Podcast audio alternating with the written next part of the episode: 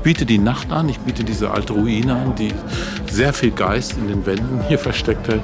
Und ich versuche, dass die Leute diesen Ort auch wie eine gewisse leichte Therapie begreifen, wo sie sich selber befreien können und ähm, neue Ideen entwickeln. Ich, dieses, dieser Ort ist auch ein Ort für neues Denken.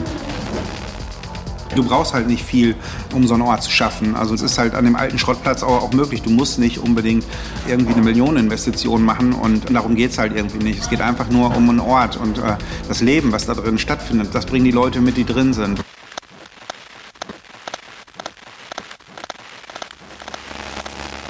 Es gab eine, eine, öffentliche Ausschreibung der Stadt, dann hatte ich das gesehen und dann war in der Pandemie, äh, hatte als Veranstalter nicht richtig viel zu tun während des Lockdowns und hatte mir überlegt, mich zu bewerben, weil ich eben dachte, hm, vielleicht bin ich nicht ganz verkehrt, weil ich zwar Veranstalter war und hier viel gemacht habe, aber auch nie an einen Laden gebunden. Das heißt, ich habe in vielen Dortmunder Läden schon mal veranstaltet und dachte, dass ich so eine gewisse Neutralität mitbringe und nicht irgendwie parteiisch bin. Also es ist was anderes, ob sich jetzt ein Betreiber eines Clubs zum Beispiel beworben hätte.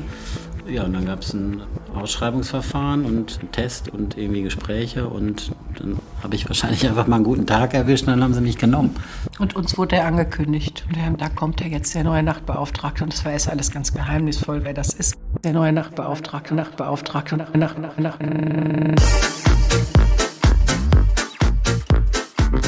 Die Nacht ist nicht allein zum Schlafen da.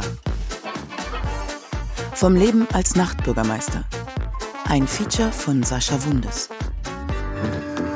Die Nacht ist nicht allein zum Schlafen da. Die Nacht ist da, das was geschehen.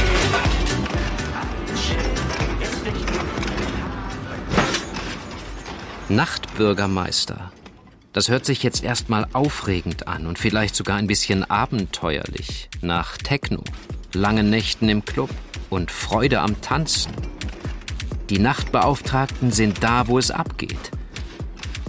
Aber nicht ganz.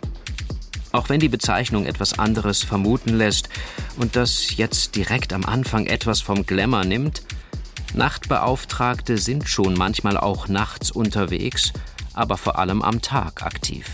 Ich arbeite in der Stadtverwaltung, das heißt, ich muss hier meine 39 Stunden machen. Was ich dann mehr mache, das zwingt mich ja keiner zu, aber das ist ja genau ein Job, der, glaube ich, nur funktioniert, wenn du da auch richtig Bock drauf hast und das lebst. Und ähm, ich bin natürlich nicht immer an den Wochenenden nachts unterwegs, macht ja auch gar keinen Sinn, weil, aber es ist ja bei Nachtarbeit auch so, also als Veranstalter oder als DJ, du machst ja die Woche über, tagsüber die Hauptarbeit. Dimitri Hegemann hat es ja immer so schön gesagt, die besten Ideen entstehen in der Nacht, aber im Tag werden ja umgesetzt. Aber bevor wir uns um den Bürokram kümmern, erstmal zurück in den Club. Hey, grüße dich. Na, ich, ich mache jetzt ein kleines Gespräch. Hallo zusammen. Wir sind hier irgendwo, wo sind wir jetzt hier? In Dortmund. Hörde im Industriegebiet. Ziemlich dunkel. Tresor West. Sehr schöne Atmosphäre. Sehr zwanglos. Angenehm. Wir haben heute die Minimalisten aus Düsseldorf hier gehabt, die ihre Arbeit vorstellten. Nach fünf Jahren ihr Buch, ihre Musik. Hat mir sehr gut gefallen. Also die Verbindung zwischen Clubkultur, zwischen Ruine, zwischen Philosophie. Das ist irgendwie so für mich so ein Freiraum hier auch im, im neuen Denken irgendwie erleben lässt. An der Theke des Techno-Clubs Tresor West mit Dimitri Hegemann. Im Tresorraum eines leerstehenden Kaufhauses gründete er in den 1990er Jahren den ersten Techno-Club in Berlin, den Tresor. Es scheint, als habe Hegemann ein Fabel für Industrieruinen. Jahrzehnte später läuft er im Stahlwerk Phoenix West durch den Keller der 1905 erbauten Gebläsehalle. Hier eröffnet er 2019 den Tresor West. Ja, es war schwierig am Anfang. Ich musste sagen, also wir haben alle gelernt, aber ich musste mit denen viel reden. Es ging dann darum, ich wollte einen Club machen. Und als ich dann zum Gewerbeamt ging, dann hieß es Disco Disco oder was wollen Sie vormachen? Sprechen Sie doch mal mit der Großraumdisco. Ich sage, nein, wir machen hier eine Audiogalerie, weißt du? Wir wollen verschiedene Kunstformen hier unterbringen. Was sind das? Da gibt es gar keine Vorschriften für. Also mir ging es, mir war das nicht bewusst auch um die Sperrstunde. Ich bin ja Westfale, ich bin dann weil ich zu oft Nein hörte in meiner Provinz, bin ich dann dorthin gegangen, wo ich auch mal ein Ja hörte. Und das war dann West-Berlin damals. Und nach Mauerfall habe ich den Tresor aufgebaut hier. Und wir haben keine Sperrstunde in Berlin seit 1949. Und hier hat man die Sperrstunde. Bei der Öffnung, der, das Haus war voll und plötzlich heißt es 5, 6 Uhr Feierabend. Da hatte ich gar nicht dran gedacht. Und wir wurden hier auch eingestuft so als Vergnügungsstätte. Also auf der gleichen Stufe wie so ein Spielsalon oder ein Sexcenter. Auch nicht schlecht, aber sind wir nicht. Ich habe gesagt, wir sind ein kuratierter Club. Wir arbeiten mit Leuten, die davon leben. Das sind angesagte Künstler. Und unser Interesse ist auch, dass wir durch die Künstler einen internationalen Fokus auf Dortmund werfen. Also auf der einen Seite die lokalen, auf der anderen Seite aber internationale Künstler, die hier einfliegen, die mich auch fragen, wo ist denn das? Wo ist das? Ruhrgebiet? Das Ruhrgebiet als weißer Fleck auf der Clublandkarte. Zumindest aus Berliner und internationaler Partyperspektive.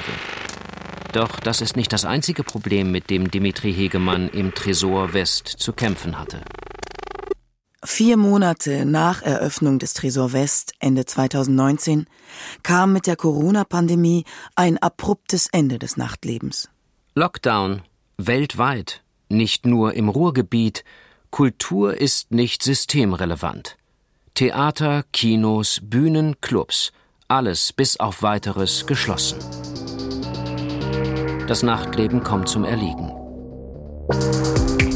Wenn die Pandemie für irgendwas gut war, wenn man es überhaupt sagen kann, dann für dieses Verständnis des anderen und dass wir alle einander brauchen. Ich bin ja selbst Veranstalter 25 Jahre gewesen und ich war immer froh, wenn ich nichts von der Stadt gehört habe. Das war schon gut. Jetzt ist es aber so, äh, dass ich auch jetzt merke, da hat sich viel auch in der Wahrnehmung und in der Wertschätzung von Clubleben und Clublandschaft getan.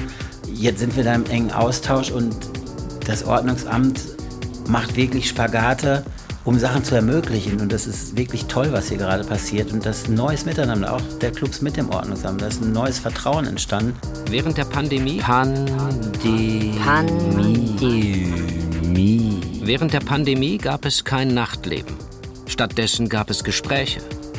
Während des fast zwei Jahre andauernden Lockdowns gab es eine Annäherung, ein Umdenken und wie aus dem Nichts gab es plötzlich in vielen Städten neue Stellen für Nachtbeauftragte. Vor dem Lockdown gab es mit Robert Gar einen Nachtbürgermeister in Deutschland, in Mannheim, seit 2018. Und nach dem Ende der Corona-Pandemie gibt es auf einmal zwölf Nachtbeauftragte bundesweit. Und es werden immer mehr. Das Thema boomt. Weil es sinnvoll ist. Was sind die Gründe dafür? Warum schaffen so viele Städte auf einmal Stellen für Nachtbeauftragte? Und welche Strukturen bestehen zwischen den Akteuren, Clubbetreiber, Ordnungsamt, Politik und den Einwohnern, von denen die einen das Bedürfnis nach Ruhe und die anderen das Bedürfnis nach einem aktiven Nachtleben haben? Der Nachtbeauftragte in Dortmund heißt Chris Stehmann. Als DJ und Veranstalter von Partys ist er DJ Firestarter. Jetzt steht DJ Firestarter in meinem Pass. Ich habe mir den Namen nie gegeben. Irgendwann hat die Presse angefangen, äh, mich so zu nennen. Und das ist wirklich auch viel Glück. Irgendwann spielst du dann bei der Oscarverleihung und warst in 40 Ländern und äh, hast das aber nie gewollt. Und das ist ja oft so, wenn man gar nicht eine Karriere in irgendwas anstrebt, sondern was macht, weil es die Leidenschaft ist, dann passiert es einfach so.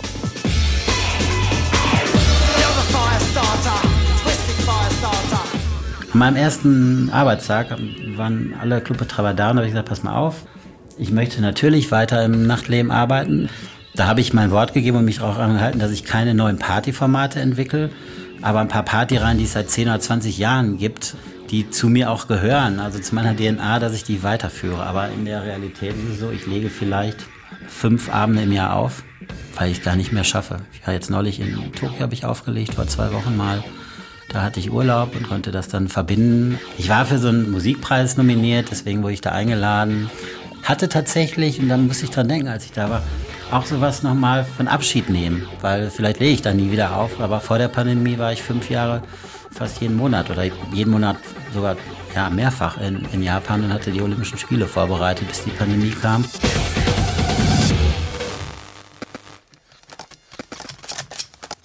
Finanzgericht Berlin-Brandenburg, fünfter Senat, 6.9.2016. Ermäßigte Besteuerung von Eintrittsgeldern eines Techno-Clubs aus der Veranstaltung sogenannter Clubnächte. Orientierungssatz Erstens. Veranstaltet ein Techno-Club regelmäßig an den Wochenenden sogenannte Clubnächte, bei denen mehrere verschiedene Disc-Jockeys in Klammern DJs auftreten, in denen Räumlichkeiten einer Etage überwiegend Musik des Genres Techno, in denen einer anderen Etage Musik des Genres House gespielt wird, können die Eintrittsgelder mit dem ermäßigten Steuersatz des Paragraphen 12 Absatz 2 Nummer 7 USTG zu besteuern sein.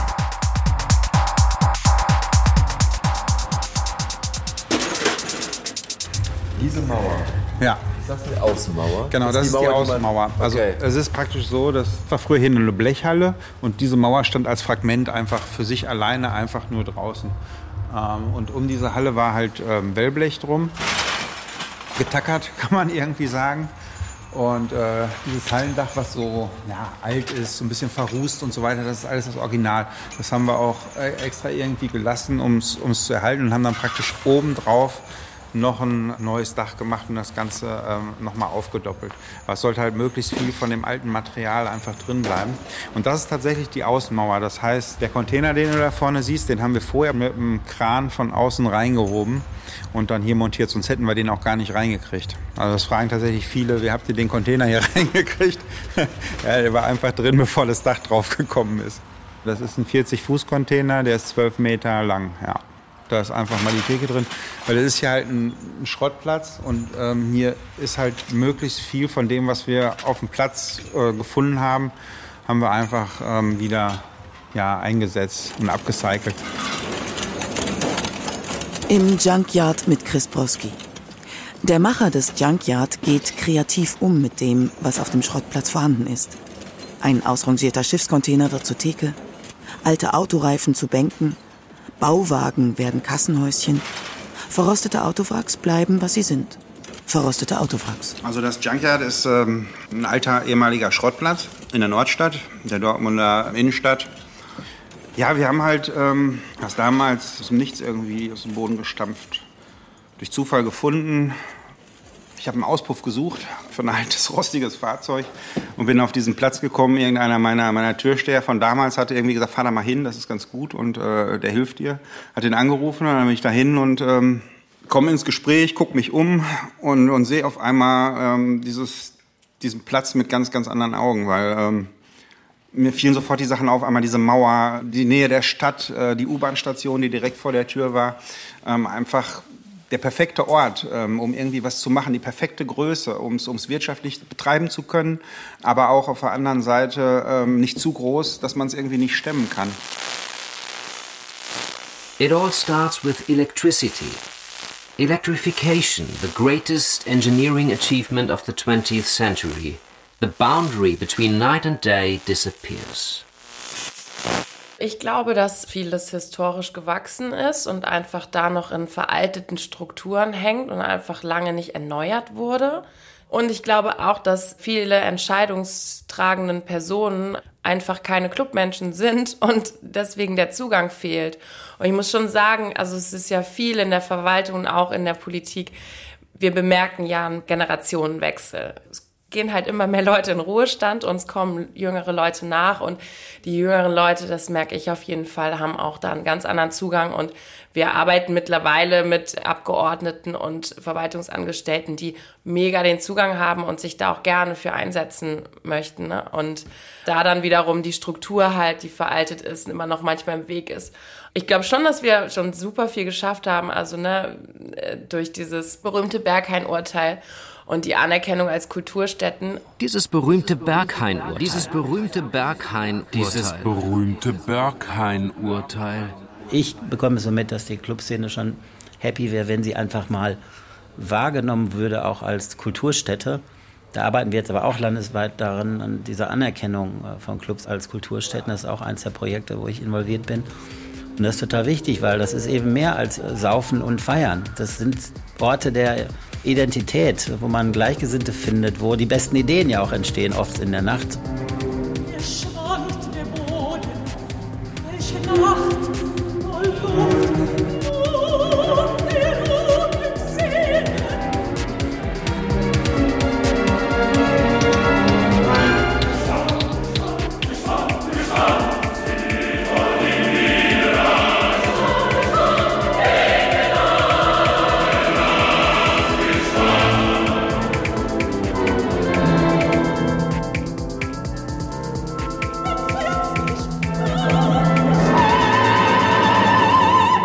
Das ist auch, finde ich, ein wichtiges Anliegen, dass man diese, diese Szene und diese Clubkultur als Bestandteil der Kultur ansieht. Ne? Das ist doch unwichtig, ob ich mir Lohngrin anhöre oder ob ich in ein Techno-Konzert gehe.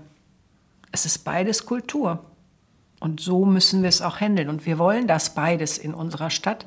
Und es gehört zu den Stadtzielen, auch für die Verwaltung, die da dran hängt, dafür zu sorgen, dass das auch funktioniert.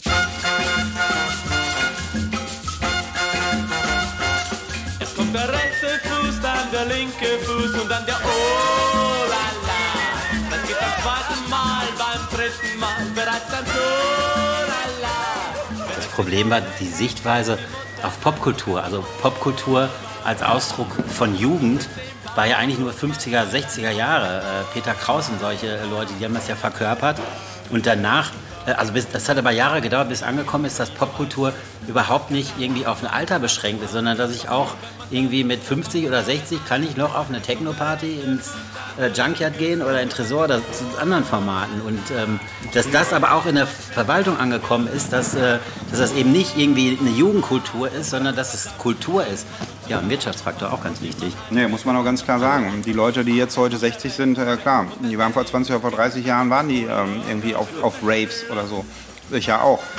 So ist es. Ne? Und heute sitze ich irgendwie mit 44 hier mit dem Nachtbeauftragten, ähm, esse eine Pizza, äh, komme gerade aus der Wirtschaftsförderung. Das ist, äh, ja, irgendwie darf man da gar nicht drüber nachdenken.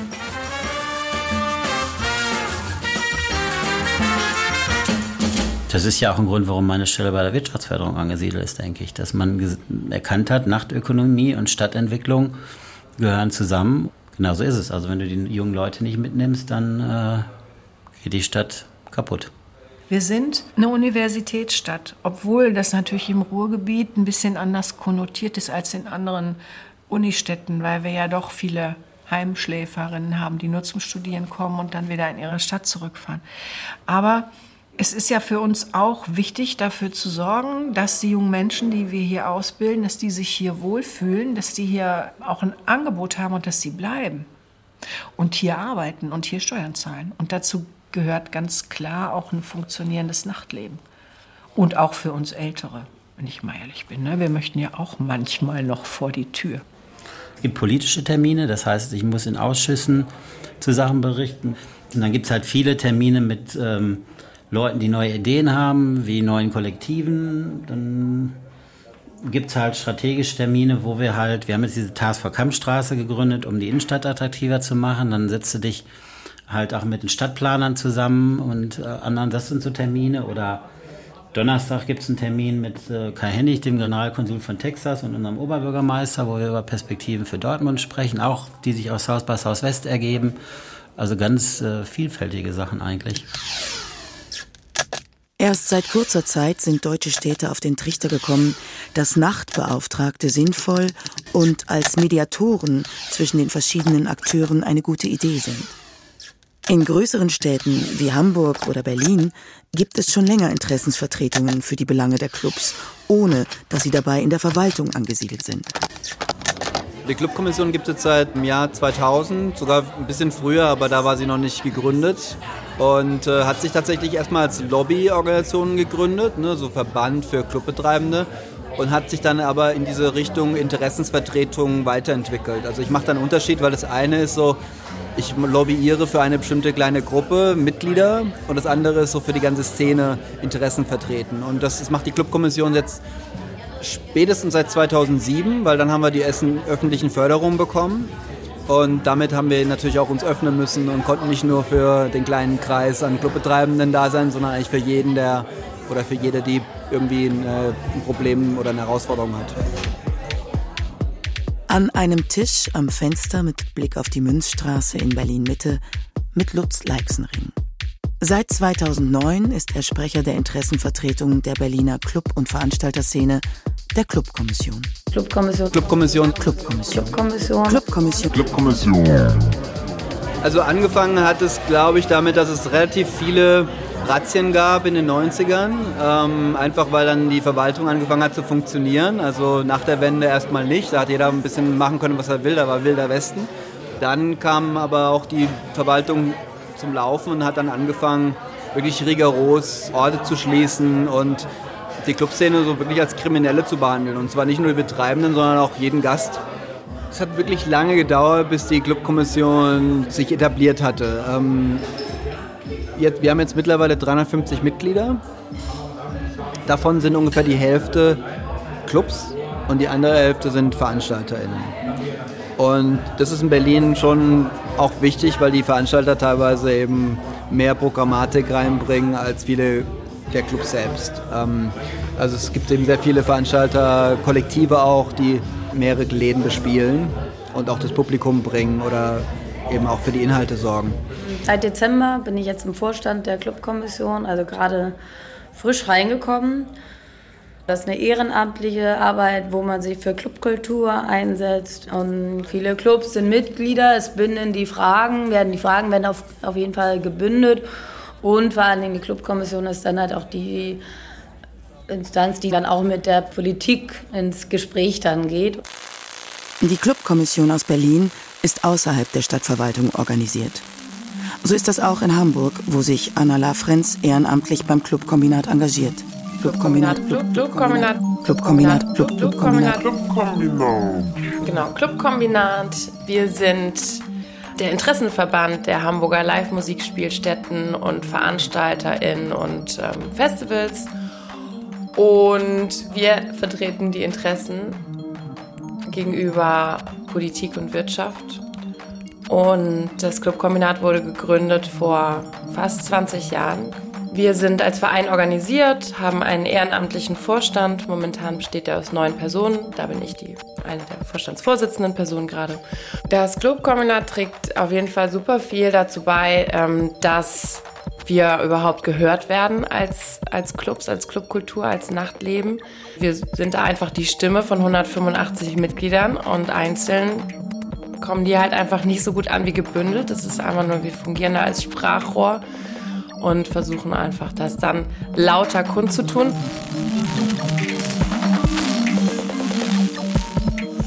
Finanzgericht Berlin-Brandenburg, fünfter Senat, Orientierungssatz, zweitens. Für die Annahme konzertähnlicher Darbietungen sprach im Streitfall unter anderem die auftretenden Künstler waren dem Publikum schon vor den Auftritten bekannt. Im Vorfeld konnte unter anderem im Internet das Programm in Klammern sogenannte Line-up eingesehen werden. Darin waren die Künstler und deren Musik detailliert beschrieben. Die Musik war sehr laut und wirkte auch körperlich, so dass die Besucher sich ihr nicht entziehen konnten und gleichermaßen gezwungen wurden, ihre Bewegungen nach der Musik auszurichten. Ich bin Anna, ich bin ähm, freischaffende Kulturmanagerin, mache also Projekte im Kunst-, Musik- und Kulturbereich. Und unter anderem bin ich im Südpol tätig. Wir sind ein Kulturzentrum in Hammerbrook, machen hauptsächlich ähm, elektronische Musikveranstaltungen, sind momentan in Hamburg der einzige Laden, der auch das ganze Wochenende über geöffnet hat wir haben ein gigantisches Team, wir sind ungefähr 200 Leute. Wir versuchen eben auch da im Personal so divers wie möglich zu sein und auch äh, möglichst vielen Menschen zu ermöglichen, im Nachtleben zu arbeiten. In der Geschäftsstelle des Clubkombinats auf St. Pauli mit Anna Lafrenz. Die Reeperbahn ist nur einen Steinwurf entfernt. Diese touristische Feierkultur, diese exzessive wie in Berlin, die haben wir in Hamburg nicht. Wir haben hier halt typische Touristen hier auf dem Kiez, klar, St. Pauli zieht natürlich alle Leute an. Hier tummeln sich auch die Hotels und die Bars, das ist klar. Genau, hier sind ähm, sehr, sehr wenige Menschen aus Hamburg unterwegs, ähm, aber in vereinzelten Läden natürlich schon. Es ist wirklich die Liebe zur Musik. Wie gesagt, die Hälfte von uns sind selbst Artists. Wenn wir nicht lieben würden, was wir machen, dann, dann dann wären wir nicht froh. Also was für ein Quatsch. Wer, wer hat denn Bock für einen Mindestlohn, sich jedes Wochenende die Nächte um die Ohren zu schlagen? Und äh, muss man auch sagen, die Gesundheit aufs Spiel zu setzen, ne? weil so extrem laute Musik, es ist schon ein sehr ungesundes Arbeitsfeld. It starts with electromagnetic fields. Special microphones make surrounding electromagnetic fields hearable. The mixing consoles, lights, transformers, club exit signs. It buzzes and hums. Ja, es war nicht immer, immer ganz einfach, weißt du. Ich mache das jetzt schon über, weit über 20 Jahre. Und früher war man eher so der, der Unruhestifter, der Lärmverursacher, der, der Wildplakatierer, äh, der ständig irgendwie äh, nur Dreck macht und äh, der eigentlich total unerwünscht ist. Und ich tue eigentlich heute nichts anderes als früher. Also wenn jemand mich nicht verstehen möchte, was soll ich dann tun? Also da muss ich das tun. Also dann kommt der Tag, ne, da muss die Säge sägen, da muss ich das tun, was ich tun muss. Das beherrschen wir dann auch, aber das ist nicht das Ziel der Übung. Vom Club in die Amtsstube ist es manchmal gar nicht so weit. Am runden Tisch mit Heike Tassilo und Chris Stehmann. Tassilo ist die Leiterin der Gewerbeabteilung im Ordnungsamt Dortmund. Sie arbeitet seit 1984 in der Verwaltung. Chris Stehmann ist erst seit kurzem bei der Stadt. Beide haben gerade noch mehr zu tun als sonst, sitzen aber hier, als würden sie einen gemeinsamen Urlaub planen. Entspannt, vertraut. Vor dem Fenster liegt der Friedensplatz.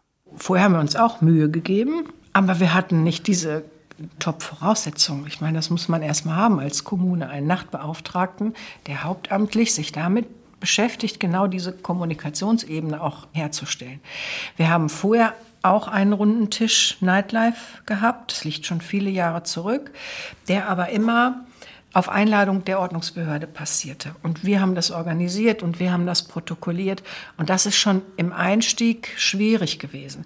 Weil natürlich ist es was ganz anderes, ob ich auf Einladung des Ordnungsamtes irgendwo hinkomme. Das muss man sich mal vorstellen. Da fühlt man sich ja vielleicht schon fast wie vorgeladen, ne? auch wenn wir da wirklich gute Gespräche geführt haben.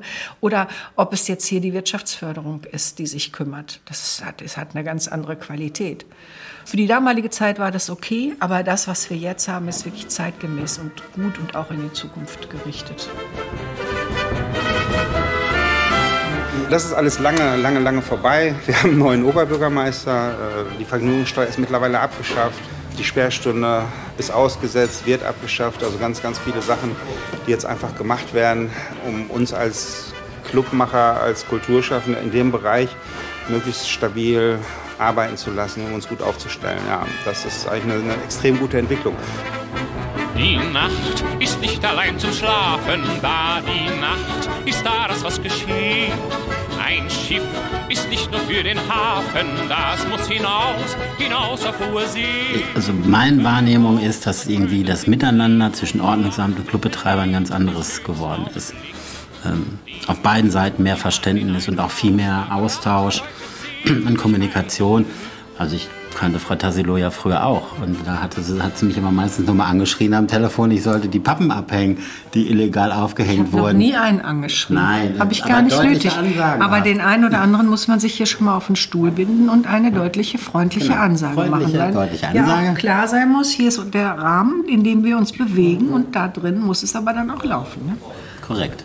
Und ähm, jetzt war es aber so, als nach den Lockdowns die Clubs wieder aufmachen durften, haben die darum gebeten, Ausrufungszeichen, dass das Ordnungsamt sie bei diesen Öffnungen begleitet. Und da waren äh, Frau Tassilo und ich ja auch, auch dabei bei den ersten Öffnungen. Und ähm, Frau Tassilo ist jemand, ähm, also die hat äh, Hintergrundwissen, also dem ich auch immer sehr vertraue, weil sie in vielen Bereichen, auch wenn ich 30 Jahre im Nachtleben bin, irgendwie so viel mehr drauf hat.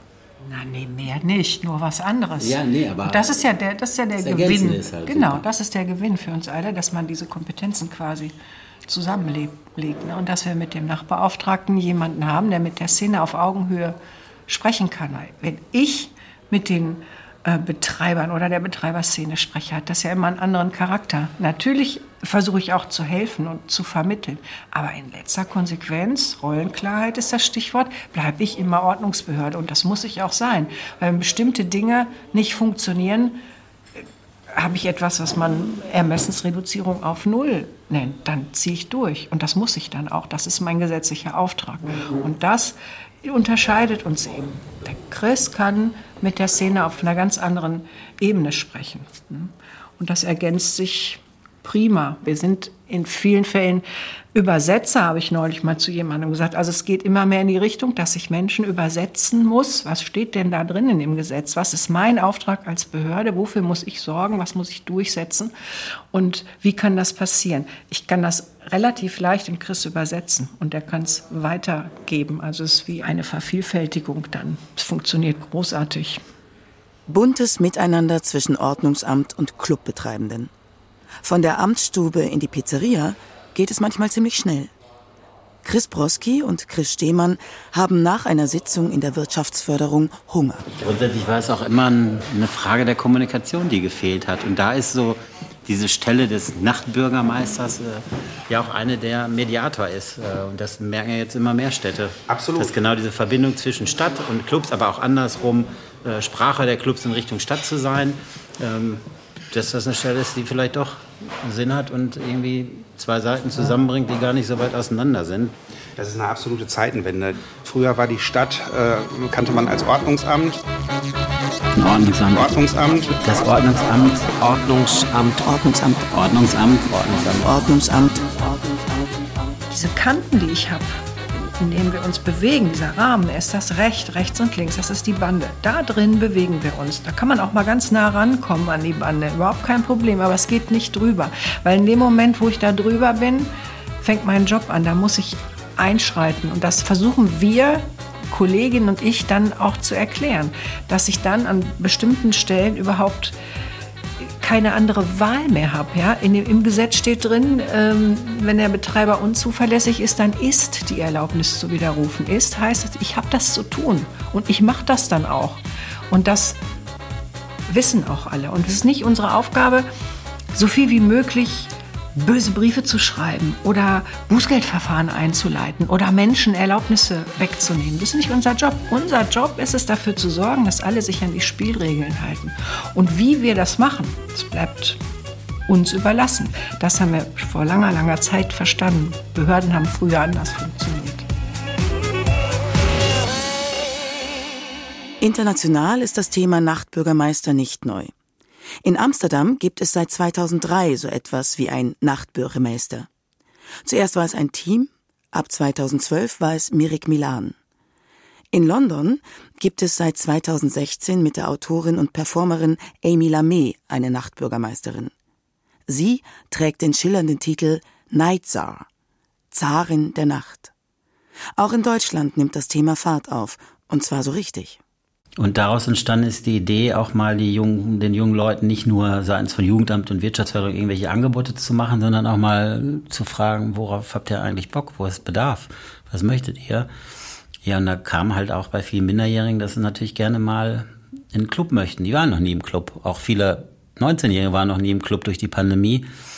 Und ähm, jetzt haben wir so ein 16-Plus-Format geschaffen und hatten im Vorfeld halt so Straßenumfragen gemacht also die Dortmund Guides und Jugendamt haben die Kids auf den Flächen halt gefragt, wo möchtet ihr mal feiern?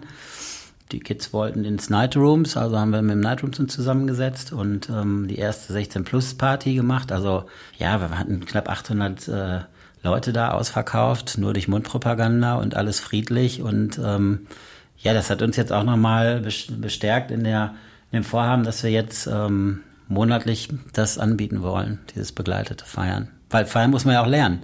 Also da waren hunderte Kids, die zum ersten Mal im Club waren, die ja unsicher waren. Ich habe mich da so an meine Zeit erinnert im Jugendheim Löhn früher, früher mit 14, 15. Na, das ist ja auch, das sind ja Situationen, die auch stressig für die Kids sind. Weil das ist ja auch so, dass man sich vergleicht optisch. Äh, wie sehe ich aus? Wie sieht der andere aus? Bin ich zu dick, zu dünn, äh, falsch äh, angezogen? Also das hat man ja auch gemerkt, dass das nicht nur, nur ein toller Abend ist, sondern auch für viele stressig ist. Und wer dann diesen berühmt-berüchtigten Mutti-Zettel hatte oder eine erwachsene Begleitung durfte dann ganz normal bis zum Ende bleiben. Ich habe es aber nur bis 3 Uhr geschafft. Der alte Nachtbeauftragte war dann fertig.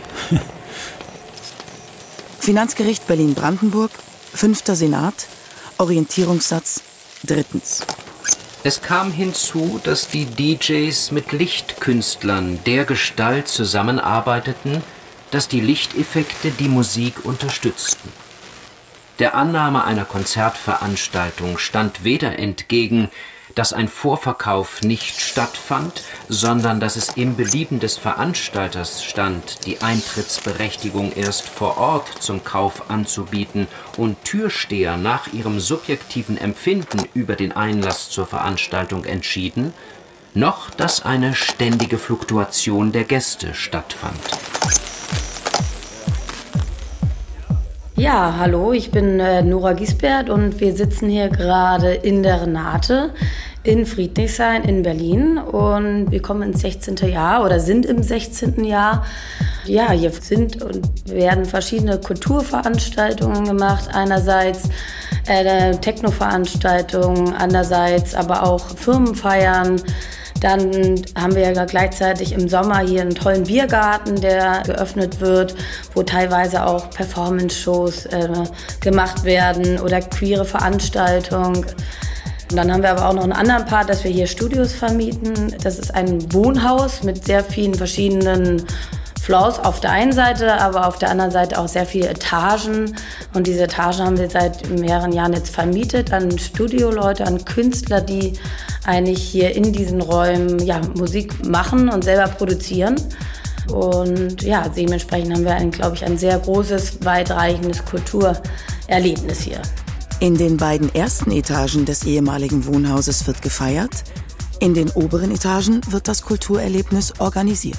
Ich habe hier angefangen, weil ich noch Barkeeperin und habe nebenbei mein Studium gemacht und meinen Bachelor und Master und habe hier immer nebenbei am Wochenende an der Bar gestanden und bin dann aber relativ schnell eine Ladenleitung geworden oder Nightmanagerin und ähm, konnte dann Stück für Stück immer mehr Bereiche kennenlernen und habe am Anfang ein bisschen teilweise nur im Büro ausgeholfen und dann bin ich nach Corona dann habe ich dann die Job hier übernommen als Personalleitung. Wir haben mittlerweile mit Teilzeit und Minijobbern sind wir so die 100 Angestellten. Beim Blick aus dem Fenster sieht man den Club Else, der mit zu Renate gehört. Man sieht auch das Ende der Stadtautobahn A100, die mit ihrem möglichen Weiterbau Clubs, Gewerbebetriebe und Anwohner bedroht. Wir sitzen genau am Eck, also gegenüber eigentlich vom Treptor Park, gleichzeitig aber noch auf Seite vom, von Friedrichshain. Und seit Jahren steht hier die, äh, oder ist hier die Frage, ob eine Autobahn weitergebaut wird. Die Politik dreht sich da vielleicht teilweise auch ein bisschen im Kreis oder stoppt da auch so ein bisschen. Und ähm, teilweise wurde der Autobahnbau dann gestoppt. Und das war natürlich auch eine Erleichterung für uns. Und jetzt ist wieder die Frage, auch ob es nicht doch weitergeht und was genau dann gebaut wird. Und wir haben halt einfach eine sehr, eine, ja, eine Planungsunsicherheit, würde ich sagen. Ne? Ob es jetzt sei es jetzt für die Mitarbeiter selber, wo man nicht weiß, hm, wie lang geht noch dein Vertrag, aber auch natürlich selber Investitionen. Stereophonic electromagnetic sensors provide recordings of pure electromagnetic fields. Frequency response 20 Hz to 90 kHz, unhearable for the human ear. Ear, ear, ear. Also es gibt so zwei Richtungen, äh, die diese NachbürgermeisterInnen und also Interessensvertretungen eingeschlagen haben. Und die einen sind sozusagen ähm, in der Verwaltung angesiedelt und die anderen sind außerhalb der Verwaltung angesiedelt. Das hat beides Vor- und Nachteile. Und dann gibt es natürlich nochmal die Unterscheidung, dass es eine Gruppe gibt, wie eine Clubkommission, ja, die sich für dieses Thema einsetzt, oder eine Einzelperson, wie bei einem Nachtbeauftragten. Also es gibt nicht den typischen Arbeitsalltag bei mir. Also ich bin in der Regel im Büro hier in der Wirtschaftsförderung, dann checke ich die Mails, am meisten ist meistens nach dem Wochenende los, weil es vielleicht in irgendeinem Club oder in irgendeiner Gastronomie Probleme gab, ähm, die dann einen Austausch möchten. Ich habe theoretisch auch zwei Tage Homeoffice, aber in Wirklichkeit nie, weil ich eigentlich immer Außentermine habe. Also ich mag keine Videocalls, ich mag den persönlichen Austausch und dann auch vor Ort zu sein. Also ich habe schon so an die 100 Außentermine im Monat. Und ansonsten Büroarbeit, Mails bearbeiten. Dann natürlich auch äh, gibt es einen Verwaltungsanteil. Also wenn wir Sachen fördern, dann muss man das ja auch verwaltungstechnisch richtig auf den Weg bringen. Da kämpfe ich immer sehr mit mir und alle anderen auch mit dem, was ich dann da verzapfe. Und ja, das ist aber auch Teil der Arbeit und es wird langsam besser. Der neue Nachtbeauftragte. Nacht. Nacht. Nacht, Nacht, Nacht, Nachtbeauftragter, Nachtbeauftragter, Nachtbeauftragter. Ich finde natürlich, es sollten zwei Leute sein. Einer, der die Verwaltung sehr zu Hause ist und einer, der nachts durch die Orte springt. Und äh, das ist wichtig, weil die Probleme sind immer anders geschichtet. Für eine Person ist das eine sehr große Herausforderung. Aber ich finde es einen guten Schritt auch von Seiten der Wirtschaftsförderung, dass sie sowas überhaupt einrichten. Das muss ich ganz ehrlich sagen und da würden auch alle anderen zustimmen. Ich bin ja mit allen Nachtbeauftragten, NachtbürgermeisterInnen in Deutschland im Austausch. Ähm, was meine Arbeit sehr geholfen hat, ist, dass von Anfang an OB Westphal hier in Dortmund dieser Stelle eine Wichtigkeit gegeben hat. Also ich war von Anfang an klar, ich kann dezernatübergreifend arbeiten, ich kann mit allen Dezernenten, mit allen Entscheidern in der Stadt mich austauschen.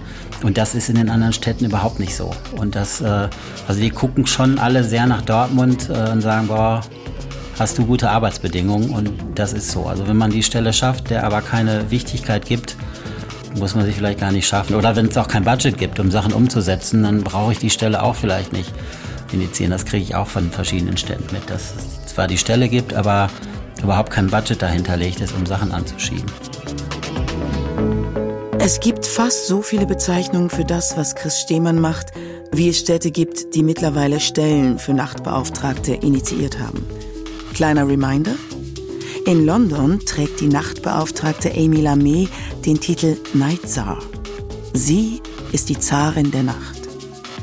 Etwas weniger schillernd geht es bei der Namensfindung in Deutschland zu.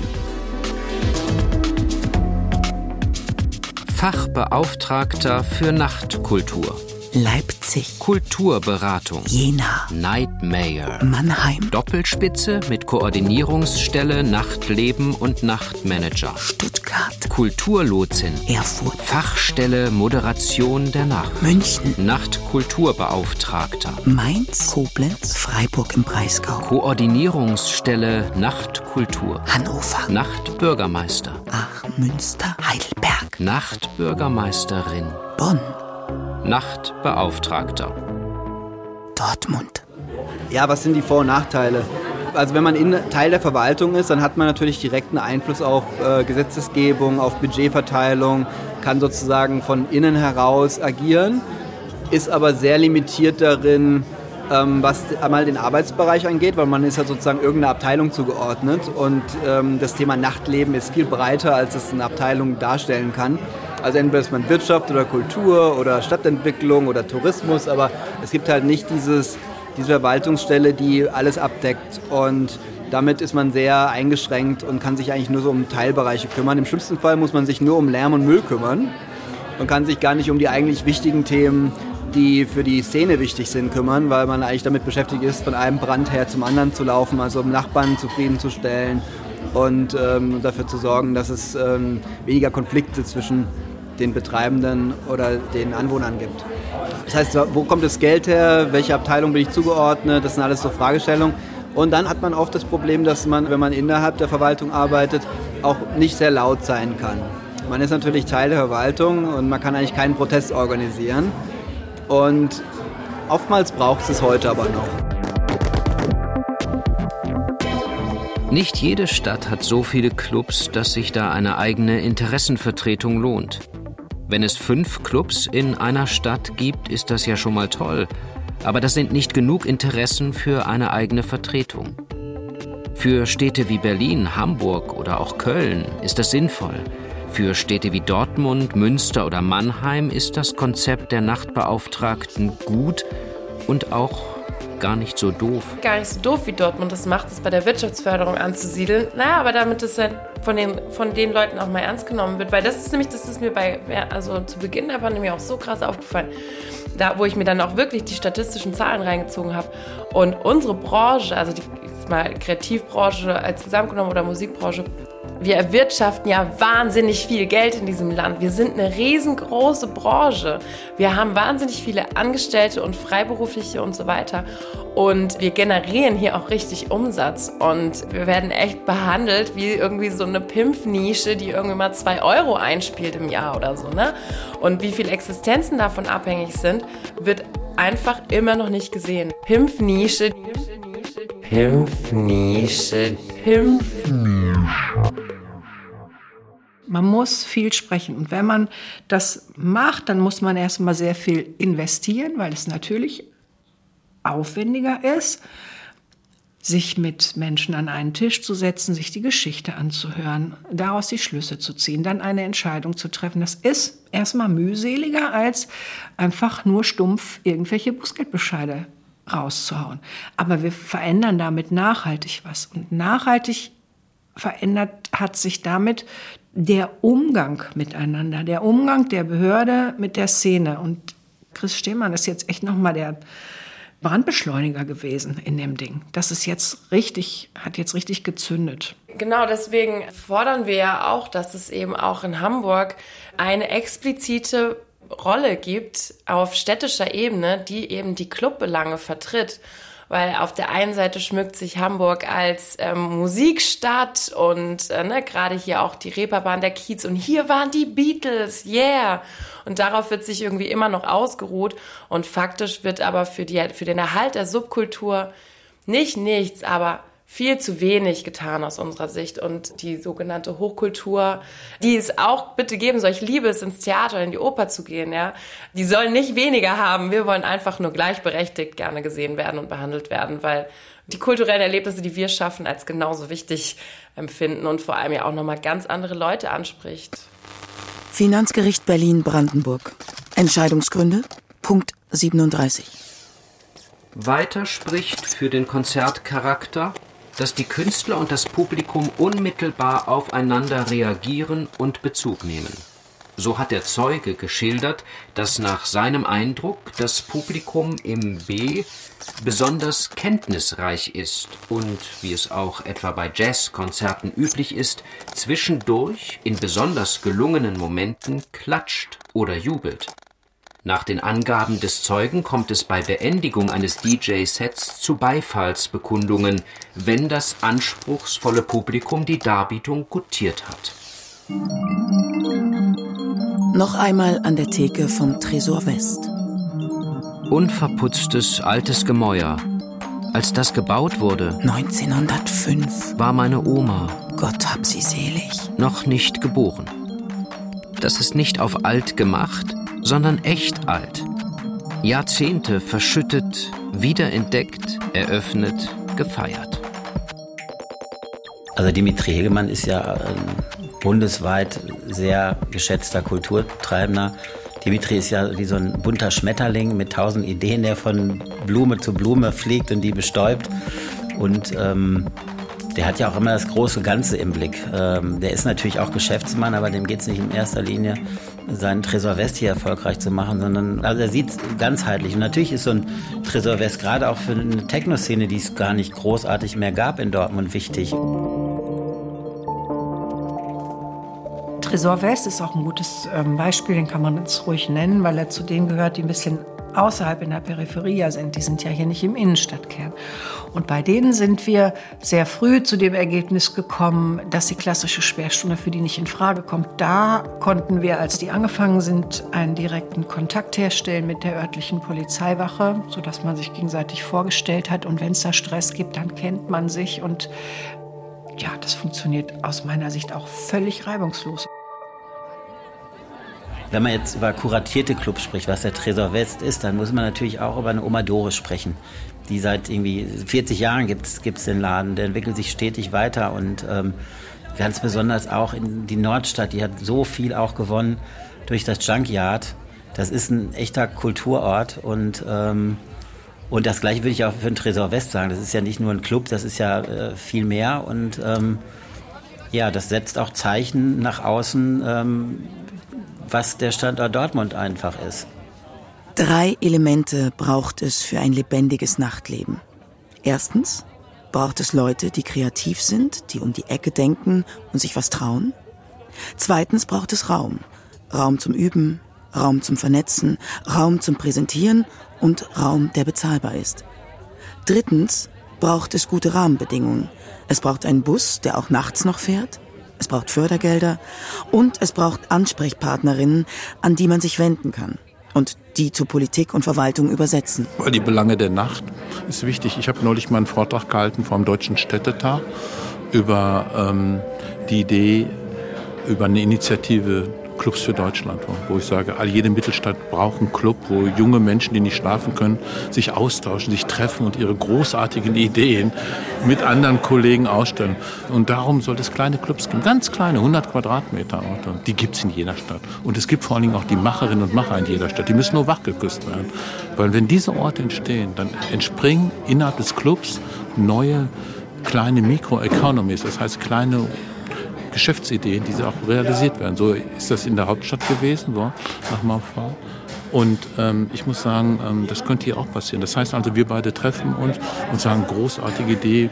Man ist freier, gelöster nachts. Dann trinkt man noch ein Bier, dann ist man noch freier. Und dann sagt man, okay, wir machen auch was. Lass uns morgen eine kleine Galerie aufmachen oder ein Hostel oder ein veganes Restaurant. Also irgendwie sowas. Und das passiert meistens in den Clubs. Der Club als Inkubator für neue Ideen. Ne? Der neue Nachtbeauftragte.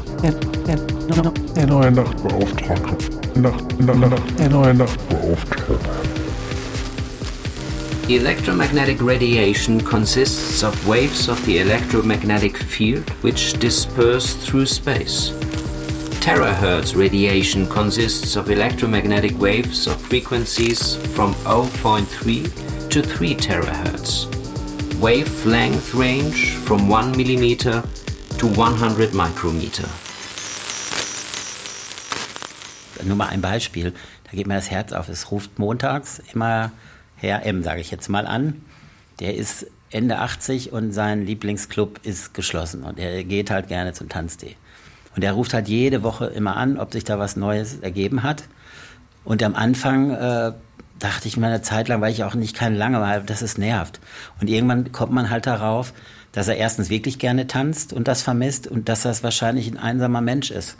Und als ich das verstanden habe, seitdem nehme ich mir dann auch immer diese zehn Minuten und wir, wir sprechen morgens. Also man ist auch einfach Ansprechpartner für alle. Das ist jetzt nur ein Beispiel. Auch der 90-Jährige darf anrufen auch ganz viel von, von Eltern, die sagen, hey, unsere Tochter ist 15, ähm, die kann nirgendwo hingehen abends, äh, die hängt dann im Parkhaus von, keine Ahnung, irgendeinem Möbelhaus äh, rum und äh, könnte da nicht auch mal Formate anbieten. Ich habe das Thema schon mal angeboten, das war vor der Pandemie, Nachtbürgermeister, ne? Ja. Da gab es einen. Ja. Und jetzt habe ich danach nochmal angeboten und jetzt gibt es zwölf. Ja, ich weiß. Wie kommt das denn auf einmal? Ja, die Städte werden wach. Die Städte werden wach. Also ich war jetzt in Stuttgart auch und habe Mannheim jemand kennengelernt, die werden wach und die erkennen auch diesen Begriff der Nighttime Economy. Also in Berlin haben wir das auch mal untersucht vor ein paar Jahren. Immerhin 9000 Jobs. Ne? Die davon leben, Studenten und so weiter, auch wenn sie nur einmal die Woche arbeiten, aber 9000 Jobs. Dann durch die Clubs wird ein Umsatzeffekt erzielt von 1,45 Milliarden. Das heißt, die Restaurants partizipieren, Taxifahren, Airlines, Hostels, alles sind dabei irgendwie. Und äh, das geht nicht an einigen aufgeschlossenen Städten vorüber. Der Wettbewerb heute unter Städten ist der Wettbewerb, wie halte ich kreative Menschen in meiner Stadt.